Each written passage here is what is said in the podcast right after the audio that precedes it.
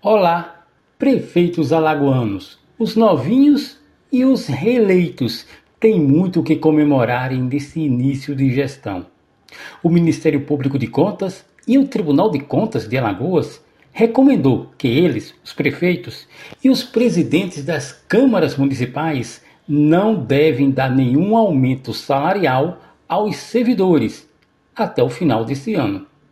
Isso mesmo, seguindo a Lei Complementar número 173 de 2020, assinada em 27 de maio do ano passado pelo presidente Jair Bolsonaro, que repassou milhões de reais para cada município brasileiro enfrentar a pandemia da Covid-19, prefeitos e presidentes de câmaras não devem aumentar os salários dos servidores e nem os seus próprios salários, nem dos secretários e vereadores, até o dia 31 de dezembro.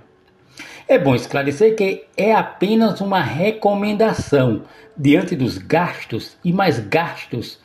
Mais da metade ninguém viu ou vê em que com o enfrentamento da mortal doença. Claro que na maioria das cidades do nosso sertão, reajuste salarial para servidor público é algo fictício.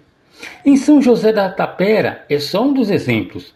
O servidor não tem aumento nos salários há quatro anos e agora será cinco.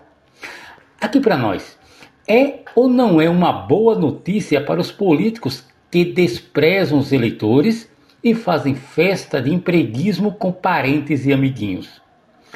Nos últimos dias, alguns gestores no sertão publicaram a relação dos mais novos desempregados.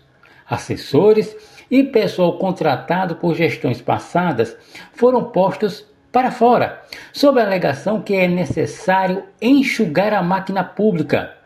E havia, entre os demitidos, super salários, além de ninguém ser concursado. Mas a verdade não é bem essa. Como é de praxe, saíram os adébitos das gestões antigas para darem lugar e seus salários a uma nova turminha.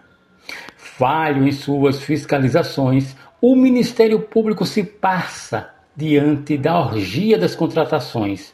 Os portais da transparência de 90% dos municípios daqui do sertão se tornaram verdadeiras ferramentas de difícil informação à população.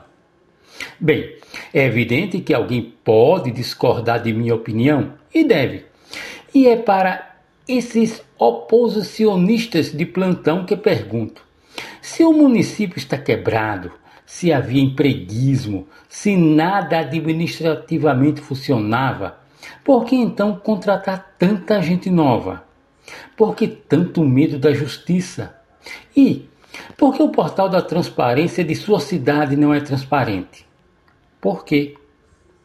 Eu sou Antônio Melo e além de estar aqui no Correio Notícia, onde você vai poder ouvir e ler este e outros podcasts, também estou na Rádio Correio todas as sextas-feiras ao meio-dia com Correio Político. Participem! Nós também queremos te ouvir.